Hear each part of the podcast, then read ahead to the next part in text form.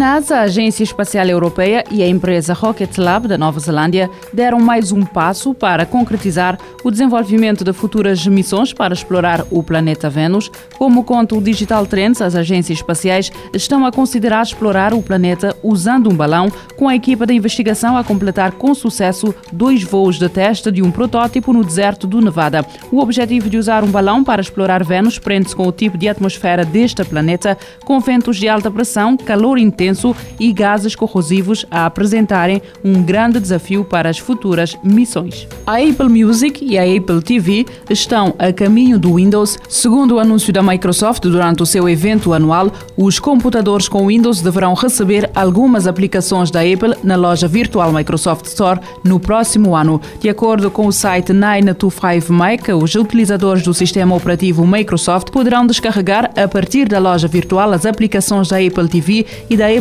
Music, com as versões beta a chegarem nos próximos tempos. A colaboração entre a Microsoft e a Apple vai um pouco mais além, com a aplicação de fotografias do Windows 11 a ficar agora disponível no serviço iCloud da empresa da maçã. Uma nova versão não oficial do WhatsApp, de nome WhatsApp, está a roubar credenciais de contas de utilizadores da aplicação de mensagens. O alerta é da empresa de segurança Kaspersky. De acordo com o site Blipping Computer, a aplicação usa as mesmas permissões exigidas pelo WhatsApp e conta com algumas funcionalidades extra. Entre elas está a capacidade de bloquear acesso a conversas e até de personalizar a interface da aplicação. No entanto, os investigadores de segurança da empresa descobriram a presença do Trojan Triad no WhatsApp que é capaz de roubar chaves de acesso e controlar a conta dos utilizadores. A Kaspersky não adianta se encontrou alguns sinais do acesso indevido às chaves de utilizadores, no entanto, aconselhou que se use apenas a versão oficial do WhatsApp, disponível na Play Store da Google e na aplicação Store da Apple. A Amazon anunciou que planeia lançar dois protótipos de satélite no início de 2023. Os protótipos deverão fazer parte da constelação do projeto Kuiper, um serviço de internet por satélite que deverá competir com outros outros serviços, como a da Starlink da SpaceX. Os dois protótipos, de nome Kuipersat 1 e Kuipersat 2, deverão seguir viagem até a órbita da Terra a bordo de um foguetão Vulcan Centaur. O objetivo da Amazon é realizar testes na tecnologia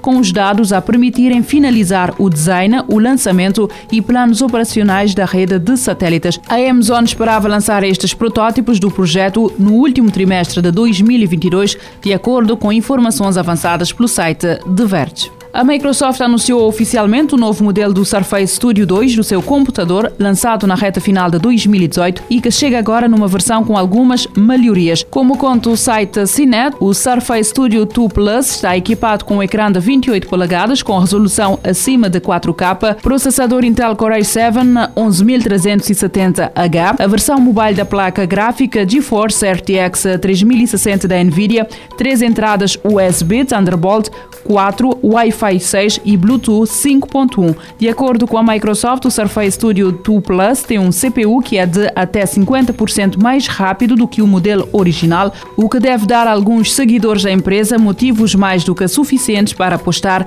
na nova versão.